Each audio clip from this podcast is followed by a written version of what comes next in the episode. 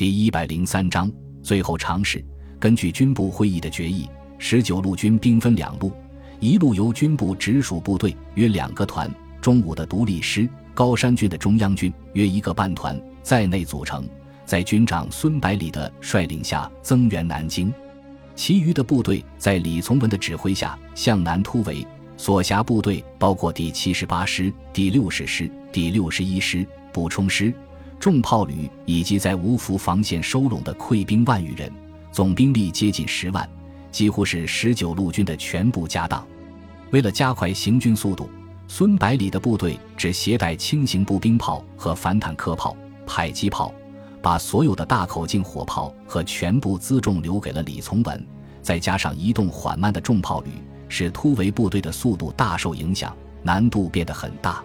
十二月二十三日晚，经过二十四个小时的紧张准备。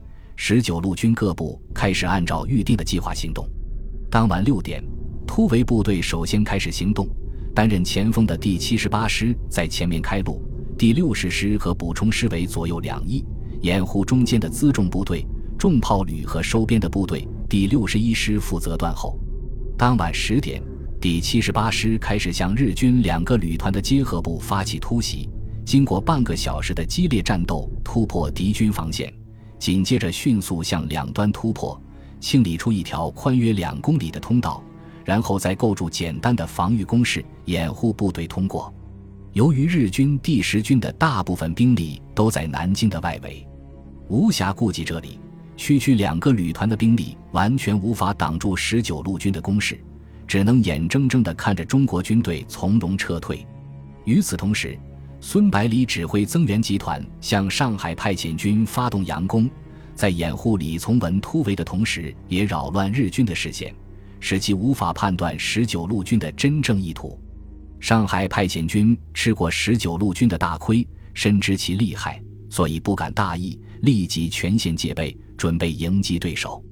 这时候恰好接到第十军发来的电报，称遭到十九路军主力的攻击，估计是想突围。所以，请上海派遣军从北面追击。松井石根被面前的情报搞得莫名其妙，不知道对手葫芦里卖的是什么药。前思后想之后，决定采取比较稳妥的办法，命令前线部队严守阵地，等天亮以后再采取行动。凌晨四时许，孙百里接到李从文的电报，得知已经全军通过日军封锁线，随即命令部队向南京前进。只留下一个摩托化步兵营在阵地上监视敌人的动静。工兵部队在经过的每座桥梁上面都安放了炸药，然后派人看守，等断后的摩托化步兵营通过之后立即引爆。天亮之后，等到日军发现对面阵地上已经空无一人的时候，孙百里的部队已经在数十公里外了。松井石根恼羞成怒，命令部队全速追击，可是却被一条条河道拖住。只能边修桥边前进，像蜗牛一样朝南京移动。他本来想命令陆军航空兵出动轰炸机尾追十九路军，可是南京的战事正酣，实在没有多余的飞机可以派，只能再次看着对手从手边溜掉。十二月二十五日中午，经过数十个小时的强行军，孙百里率部赶到句容。经过两个小时的激战，全歼此地的守军一个大队。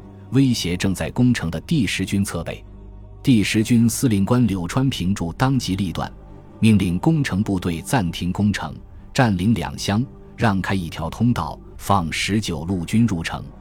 在他看来，南京已经是囊中之物，随时可以手到擒来，与其两面作战，不如聚而歼之划算。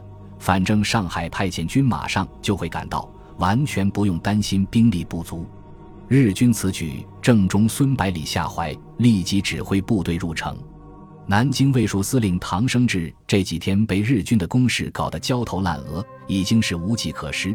忽然来了两三万人的援军，自然非常高兴，热情地接待了孙百里一行人。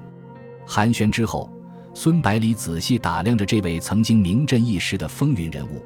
只见唐生智五十岁上下，细高身材，显得有些瘦弱。脸色带着病态的苍白，军服松垮垮的挂在身上，显然是体弱多病。唐生智激动地说道：“孙将军，你们来的真是及时。这几天日军的攻势越来越猛烈，南京的外围阵地已经全部失陷，敌人随时都可能突入市区。有了你们这支生力军的加入，肯定可以多守段时间。”孙百里尝试地问道：“唐司令，你也知道，即使有我们十九路军的加入，也只能把南京失守时间稍微往后推，还是避免不了被敌人攻占。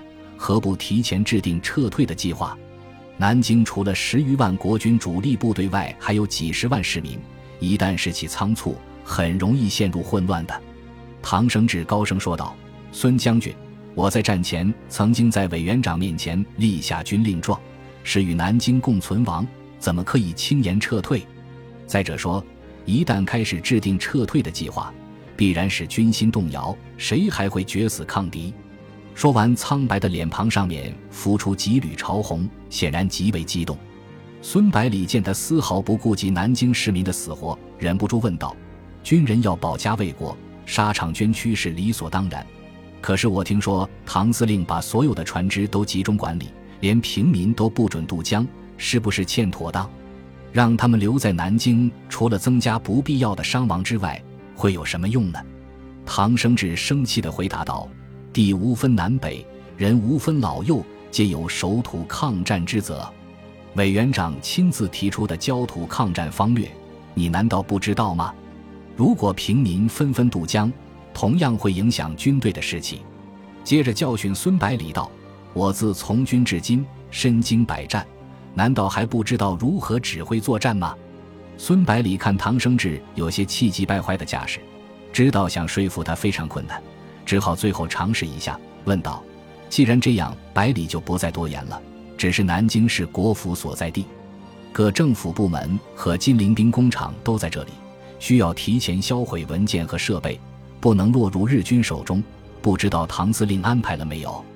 唐生智听了之后一愣，显然是根本没有想到这些，但是又不愿意承认自己的失误，硬着嘴皮说道：“这些我正在安排，你就不用费心了。”孙百里看说服不了他，也没有心情继续交谈下去，就公事公办的请示任务。